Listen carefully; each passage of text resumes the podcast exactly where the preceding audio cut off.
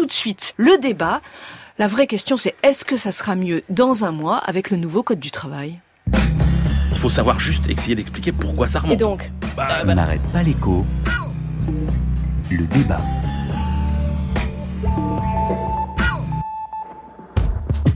31 août 2017. Mesdames et messieurs, Muriel Pénicaud. Le projet que nous vous présentons ce matin, et nous l'assumons, ministre du Travail. C'est un projet de transformation du Code du travail d'une ampleur inégalée, qui est la première étape de la rénovation de notre modèle social. Aujourd'hui, on peut dire que toutes les craintes que nous avions sont confirmées. Philippe Martinez. J'ai repris une phrase qu'a dit la ministre. Secrétaire général CGT. En parlant de cette réforme, c'est tout est possible par accord majoritaire à l'entreprise. Tout est possible. Nous n'avons jamais eu peur, nous, chefs d'entreprise, de nous adresser directement à nos salariés. François Asselin, président de la CPM. Lorsque j'entendais euh, un représentant d'une organisation syndicale dire par le bouche de la ministre interposer tout est possible, oui, tout est possible, mais avec l'accord de nos salariés. Il nous semble que le gouvernement fait un contresens total. Véronique Descac. Il dit il faut moderniser le dialogue social en renforçant son rôle dans les entreprises. Secrétaire général adjoint CFDT. Et puis, au lieu de faire ça, il dit aux petites entreprises, alors c'est vrai que aux petites, et eh ben dans cela, le patron, il pourra faire ce qu'il veut. le patron, il va pas les négocier avec ses salariés, pas du tout. Si le patron décide demain matin de leur dire, je vais plus payer les heures sub à 25 mais à 10%, le premier qui lèvera la main, euh, il prend quand même des risques sur son emploi. Hein. Nous, la CFE-CGC, François Omril. on est obligé aujourd'hui de constater que la plupart des mesures qui sont proposées sont en fait des mesures de dérégulation qui ont un impact social mais qui n'ont pas d'impact économique positif. Il faut impérativement qu'on aille jusqu'au bout pour simplifier ce code du travail. Pierre Gattaz. Pour déverrouiller président du MEDEF. Et cette loi travail sera le curseur, je dirais, du mandat d'Emmanuel Macron, de sa volonté à vraiment réformer. La France n'est pas un pays réformable. Emmanuel Macron. Beaucoup ont essayé, ils n'ont pas réussi. Parce que les Françaises et les Français détestent les réformes. C'est un peuple qui déteste cela. Il faut lui expliquer où on va et il faut lui proposer de se transformer en profondeur petit travail de sémantique. Hein. On parle plus de réforme, on parle de transformation. Le Code du travail version Macron, Christian Chavagneux. Ça va aller très vite. Les nouveautés devraient entrer euh, en réalité en vigueur euh, fin septembre? alors attendez, hein, fin septembre, ça c'est le vote au Conseil des ministres. Après, il va falloir que tout ça se mette en place. Aujourd'hui, tout ce qu'on peut faire, honnêtement, c'est commenter les principes et les objectifs. Parce qu'en matière de code du travail, il y a le texte et puis la façon dont les entreprises le font vivre. Et là, il peut y avoir un écart très important. Donc, aujourd'hui, ce qu'on peut dire uniquement, c'est ce qu'on peut commenter, c'est le texte. Et le texte, pour moi, il est extrêmement clair. Et le principe clé, car il y a un principe clé, c'est celui de la défiance la défiance vis-à-vis des salariés, la défiance vis-à-vis des syndicats. Est-ce que je développe vous, vous développez. Est-ce que c'est une case du code du travail? Est-ce que c'est une case? Une casse. Une, casse. Non, je pense qu'on peut pas aller jusque là. Le, le, le, CDI, par exemple, reste là. Donc, euh, non, je vais vous donner quelques exemples. il faut vraiment être précis là.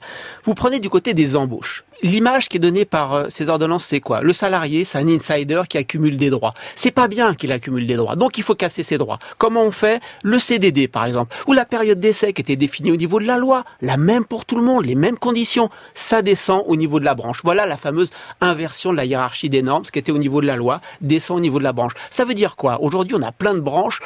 Bon, on a lancé ça il y a un an ou deux ans, on devrait avoir 400 branches à la fin de l'année. Ça veut dire que en théorie, en théorie, vous pourrez avoir 400 sortes de contrats courts différents, 400 sortes de périodes d'essai différents. En théorie, on sait qu'il y a la restauration, le bâtiment, tu l'utilises déjà. Que vont faire les autres branches? J'en sais rien, mais en tout cas, en théorie, les ordonnances, elles disent porte ouverte à avoir des contrats courts, euh, la flexibilité très différente selon les secteurs. Ça, vous voyez, pour casser l'image de l'insider. C'est ça qu'on voit. Défiance vis-à-vis des salariés. Défiance vis-à-vis des salariés. Philippe Mabille. Oui, alors je vais essayer d'avoir peut-être une position plus équilibrée. Je crois que personne ne pense sérieusement d'abord que la flexibilité, c'est en soi la seule réponse au problème du chômage de masse. Il ne faut pas non plus exagérer, c'est un problème beaucoup plus global. Il y a différents modèles. Il y a des pays à syndicats forts, pays nordiques, l'Allemagne, où, l'emploi est très protégé. Il est assez plus difficile de, licencier en Allemagne qu'en France. Euh, Christian, vous l'avez écrit d'ailleurs dans votre édito que j'ai lu. Euh, euh, il y a des pays à syndicats faibles, type les pays anglo-saxons, où la flexibilité est, en revanche forte. Donc on a vraiment ce type de, de choix. En France, ce qu'on constate, c'est à la fois les syndicats sont faibles, et la flexibilité est faible. Et donc, il y a un problème quand même de dualité du marché du travail, il y a un problème d'insertion, je ne sais pas si ce débat sur les insiders, les outsiders est compris de tous, mais ça veut dire quoi? C'est-à-dire qu'on sait qu'il y a 25% des jeunes qui, euh, soit sans formation, soit des gens non qualifiés, euh, en tout tout cas, n'arrivent pas à s'insérer sur le marché du travail, la question qui est posée, le trade-off, l'arbitrage, c'est est-ce que il faut que les insiders, c'est-à-dire les salariés qui ont un CDI, acceptent un peu moins de protection pour permettre à ceux qui n'arrivent pas à s'insérer dans, le marché du travail de rentrer parce que les patrons, notamment les TPE, les PME, auront plus confiance. Ils ont parlé, en présentant le texte, dans cette transformation, d'un changement d'état d'esprit. Et je pense qu'effectivement, c'est pas une casse du code du travail.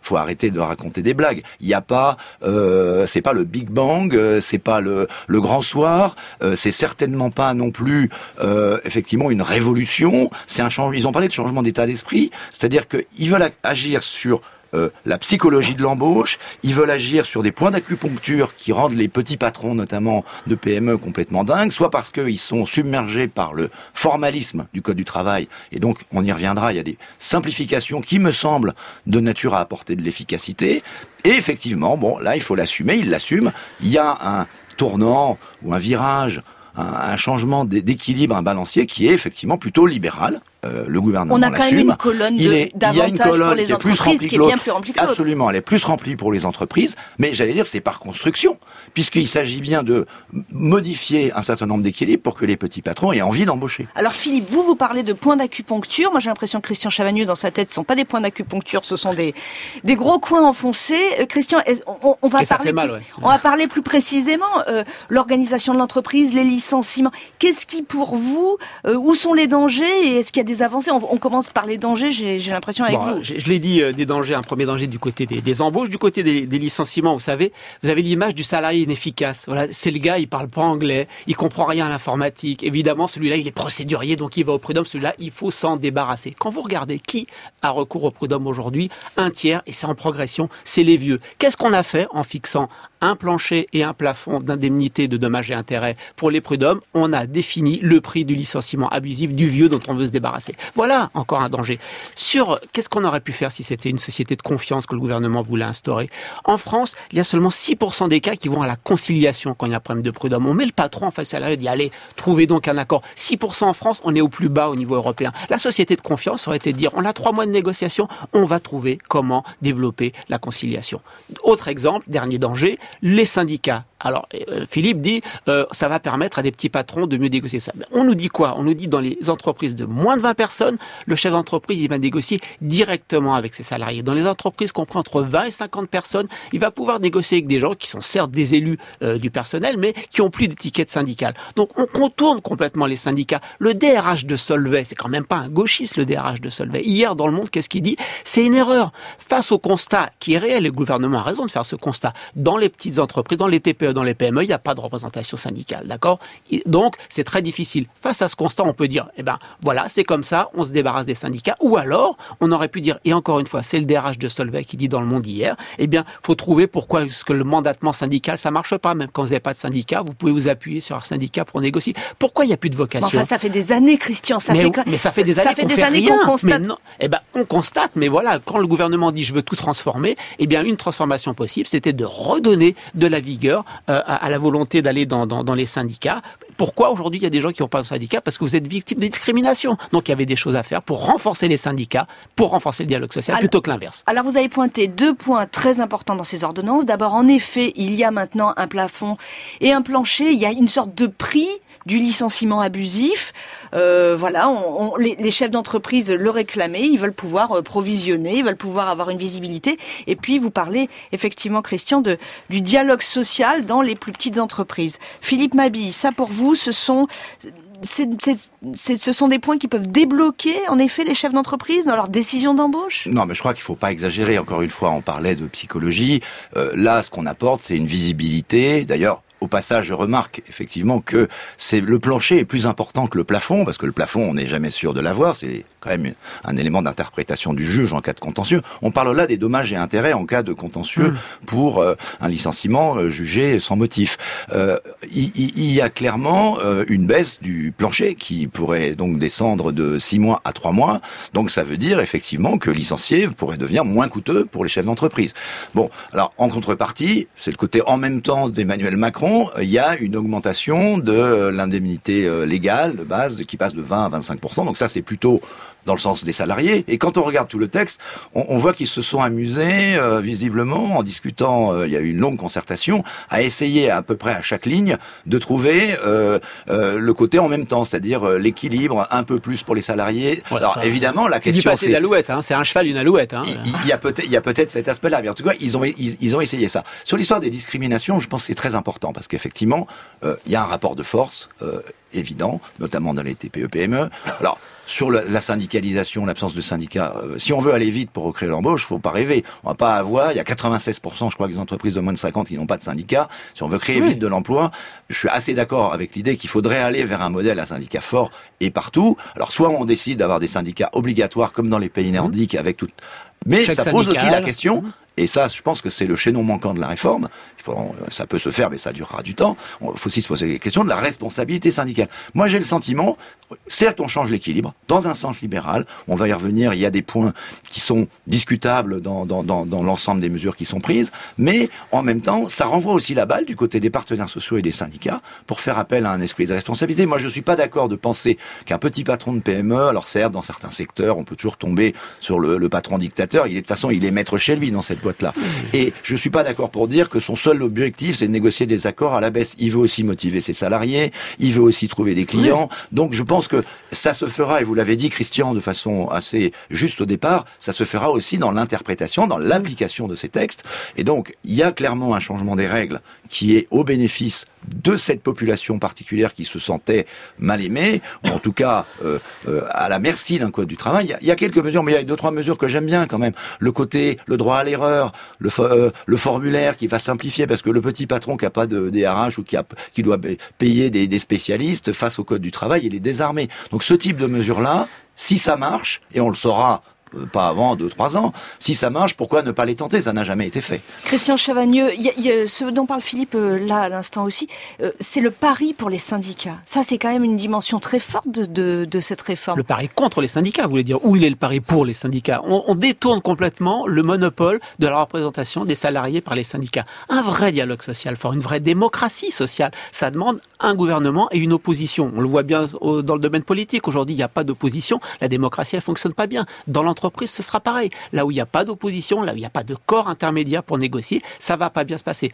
Je suis d'accord avec Philippe. Je pense que dans 90% des entreprises, ces ordonnances ne changeront rien. Quand vous avez un patron de TPE, de PME, qui est honnête, qui travaille de manière collective, qui connaît bien ses salariés, qui vraiment essaye de dire, voilà, on est dans un collectif de production de richesse et de réalisation de soi, ça va rien changer. Là où ça va changer, c'est pour le petit patron conservateur ou le gros patron conservateur qui, lui, veut s'appuyer sur la loi pour faire ce qu'il veut. Donc, encore une fois, dans la grande majorité des entreprises, je pense que ça va pas changer grand-chose. Par contre, là où ça me gêne, c'est que toutes les modifications, ou quasiment toutes les modifications de ces ordonnances vont dans le sens de servir le patron conservateur. Je vous donne un, un, un exemple. On a parlé de la fameuse inversion de la hiérarchie des normes. Normalement, c'est la loi qui définit le cadre dans lequel les salariés travaillent. Puis, si on descend un peu, c'est La la, branche. branche, le secteur professionnel. Et si on descend, c'est l'entreprise.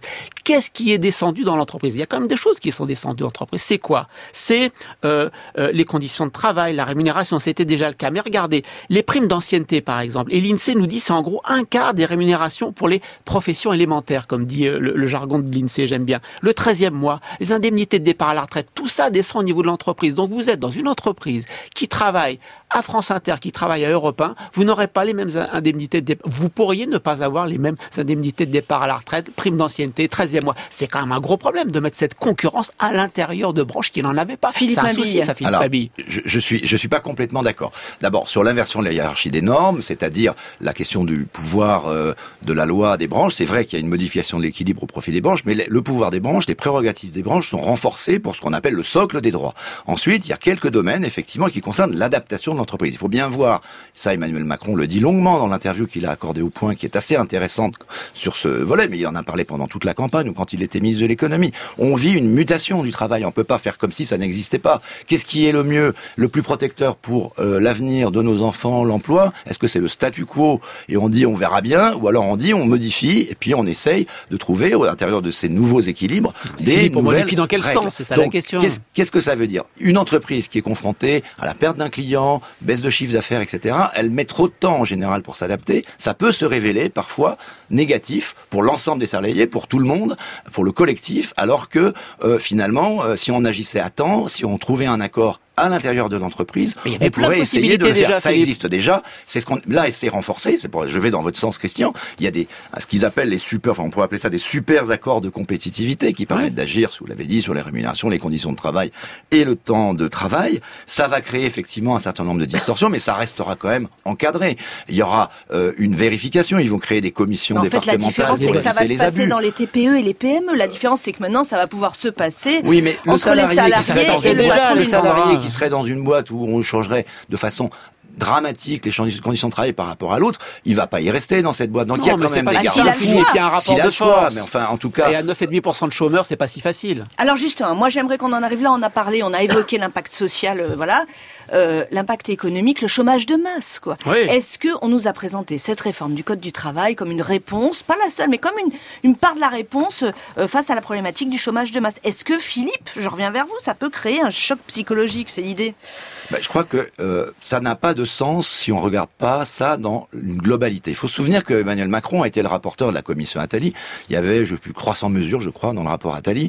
Attali avait dit, euh, c'est tout ou rien. C'est-à-dire, c'est l'application de la totalité d'un dispositif, c'est la cohérence globale du dispositif qui aura de l'efficacité. Bien entendu, je l'ai dit au début, personne ne pense que la flexibilité va résoudre tous les problèmes. D'abord, la flexibilité pourrait, effectivement, il y, a, il y a un certain nombre de points. On n'a pas parlé des ruptures conventionnelles collectives. Enfin, Ah, il y a un une nombre- grande nouveauté. il y a ouais, un certain ouais. nombre de nouveautés qui pourraient conduire à un effet d'aubaine pour des entreprises, pour, Christian l'a dit, se débarrasser de salariés inadaptés, etc. Donc ça peut avoir un effet, on l'a vu, y compris en Allemagne avec les réformes Schröder, euh, enfin les réformes euh, Hartz, Schröder. Vous allez voir, on va en parler dans on- quelques on minutes. On a bien vu que effectivement, ça peut créer au départ du chômage. Mais ensuite, si on regarde la globalité du dispositif, et c'est toute le, euh, la, la, la, la séquence de la rentrée qui se joue, il y a six réformes sociales importantes qui sont prévues par Emmanuel Macron, dont trois qui, à mon avis, sont essentielles. C'est la formation professionnelle qui doit venir très vite. Il a dit, ah, dès l'automne, il va y avoir la réforme de la formation professionnelle. C'est un défi pour les syndicats et pour le patronat. Et c'est tout, tout ce qui concerne l'assurance chômage. Donc c'est le volet sécurisation qui est le, le- la deuxième jambe de la flexibilité Et- qu'il faut avoir très vite. Et qu'on attend, Christian Chavagneux. Oui, le Premier ministre nous a dit en, pro- en présentant les ordonnances, nous savons que le droit du travail n'est pas la première cause du chômage en France en aucune façon. Permettez-moi de reformuler. Avec ces ordonnances, nous savons que nous ne nous attaquons pas à la première cause du chômage en France en aucune façon. Donc ça, ça me paraît très clair. Il y a une enquête INSEE qui a été publiée au mois de juin, donc ça date vraiment, c'est tout, tout récent, qui nous dit la moitié seulement des chefs d'entreprise disent on rencontre des problèmes de frein à l'embauche, la moitié seulement. Donc l'autre moitié, ça va. Et pour ceux qui rencontrent des problèmes de frein à l'embauche, il y a que 14% qui nous disent j'ai des risques juridiques de licenciement.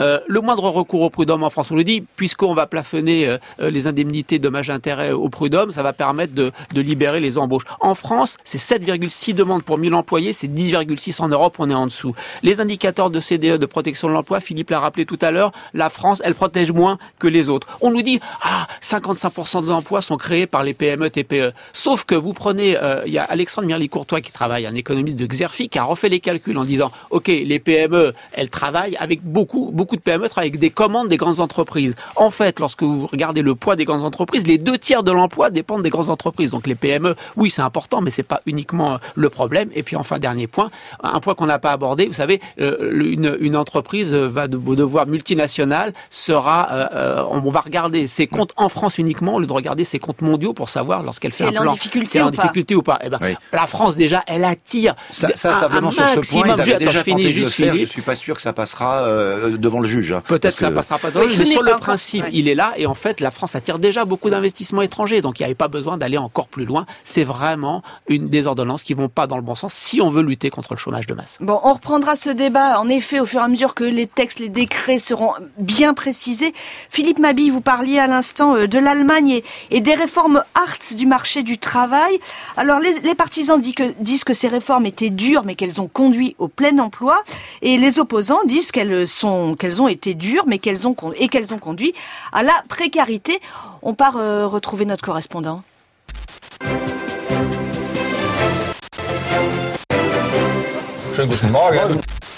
Bonjour Cyril Sauvageau. Bonjour. Cyril, vous êtes le correspondant de France Inter en Allemagne. Alors éclairez-nous avec ces réformes Hartz.